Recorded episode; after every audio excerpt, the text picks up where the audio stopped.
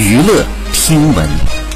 关注娱乐资讯，这里是春娱乐。近日，陈数获得国剧盛典年度实力女演员，她发表了获奖感言，称四十加之后呢，可以选择的作品确实少了，但是遇到了谁说我结不了婚的田磊，还是放弃了一个大女主的机会，选择了她。